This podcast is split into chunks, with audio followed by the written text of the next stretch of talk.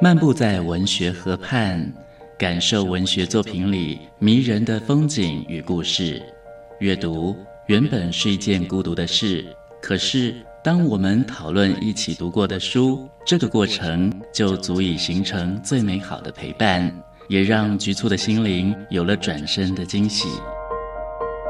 作家林庆杰带你走进阅读的世界，请听陪你读的书。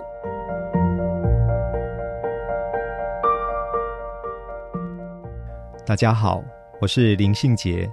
今天陪你读的书，要跟大家分享的作品是陈淑瑶的《流水账》。为什么叫流水账呢？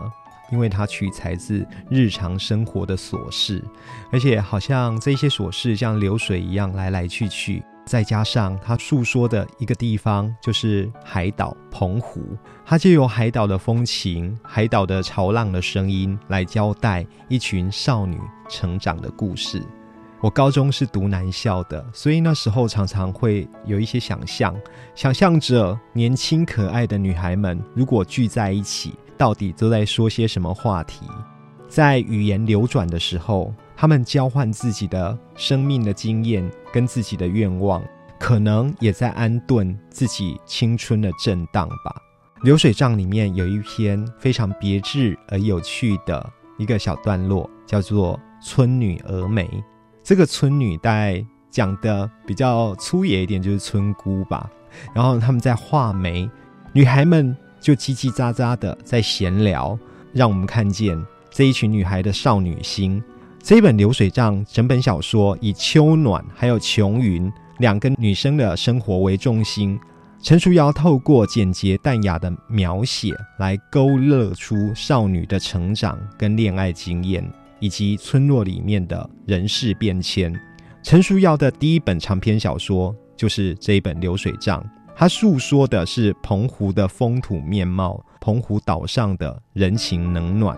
它好像是一部岛屿的碎石记，它让我们看到这个岛上的四季变化，这个岛上的庆典，这个岛上的生活，已经消逝的那一些岛屿时光，就在文字里面留存下来。流水账在叙述里面呢，重建了他自己个人成长的记忆现场，充满了生活气息。陈淑瑶让日常故事浮生百态，完整而细致地显露出来，好像那些故事都不曾消失。陈淑瑶自己说，这一本流水账也算是爱情故事，里面呢就在讲两个少女的初恋。这个故事年代设定在民国六十多年或是七十年代，你可以说那是一个纯真时代，情愫情感的交流对应都是淡淡的，不落痕迹的。他为什么写这一本书呢？他说，现在他自己还能想起童年时或少女时期某一天的天气状况。他觉得自己已经无法穿梭时空回到那个地方，那一种阳光，那一种空气，那样的心情是陈淑瑶所怀念的。于是呢，陈淑瑶就写澎湖的海上的事物，也写澎湖的农耕状态，他写澎湖的蔬菜水果。写渔获的状态，也写青年男女的感情状态。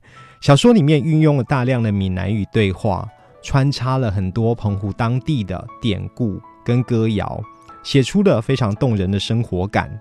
春女峨眉这一个段落里面展现的是一种很细致的描写功力。作家笔下的这一些女性啊，表情非常丰富。女孩们最可爱的情形，莫过是在那边试衣服。